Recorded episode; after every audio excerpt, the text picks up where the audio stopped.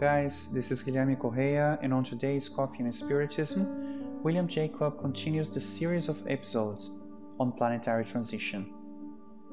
The excerpt chosen for our reflection is in the book Life and Destiny, chapter 18, entitled Justice and Responsibility The Problem of Evil, written by Leon Denis in the early 20th century, but which remains quite up to date.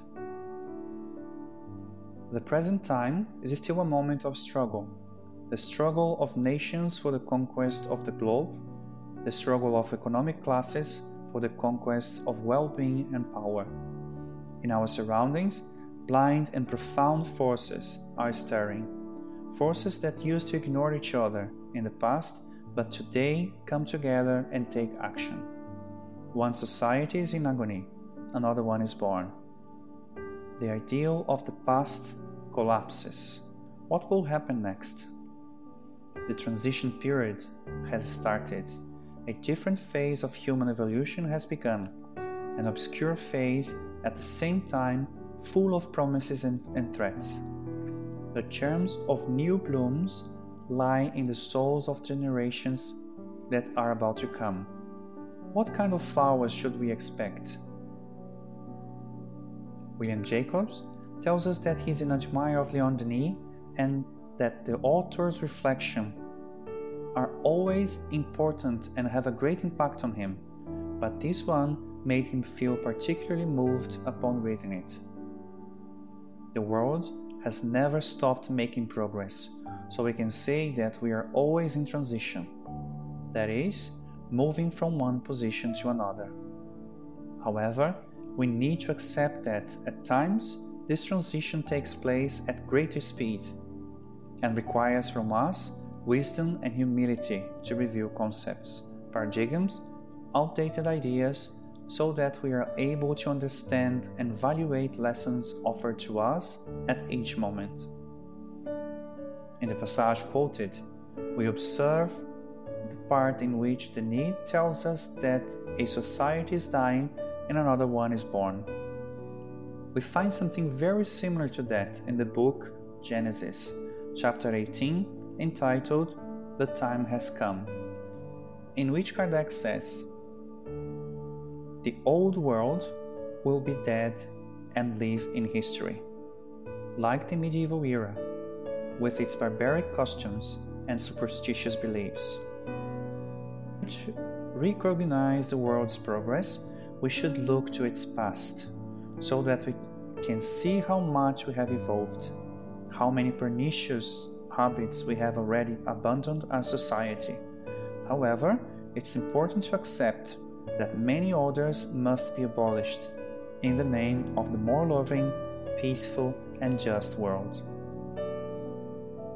It's important to highlight that the planet's progress only occurs as an individual makes progress. That's why it's necessary that we pay attention to our own actions. It's not so simple to give up old habits. Some of them have been with us for centuries.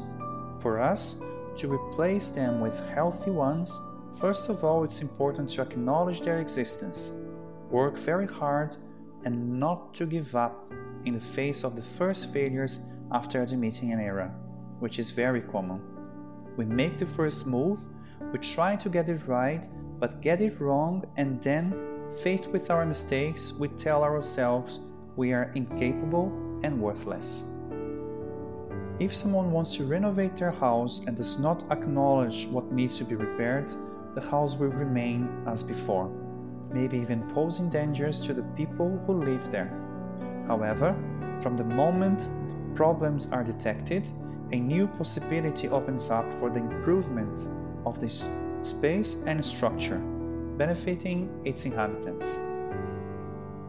Anyone who has remodeled their own house knows it's difficult to go on living in it while it's being repaired.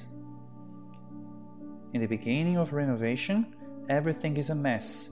You want to give up, there's certain regret, but as our resilience, patience, resignation, and above all, persistence grow, we notice the results and achievements. And when it's all over, one has the feeling of accomplishment, that it's worth the effort.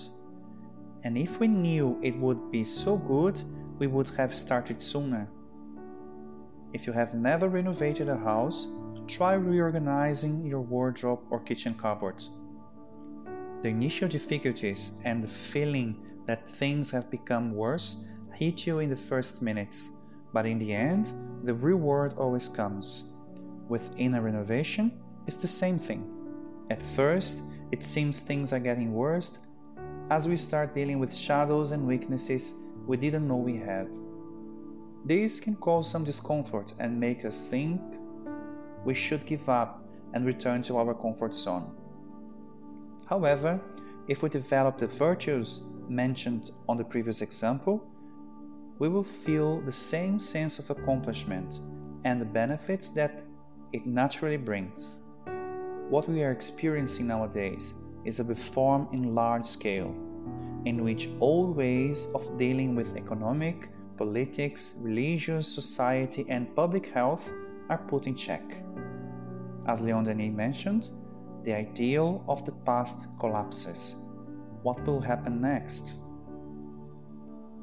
We do not have the pretension, nor are we able to answer such question. But perhaps another excerpt from Leon Denis could enlighten us as to how to strengthen our faith and confidence in the future.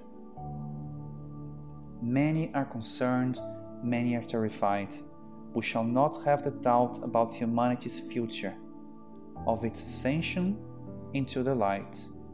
We shall spread with tireless courage and perseverance the truth that ensure the future and shall make society strong and happy.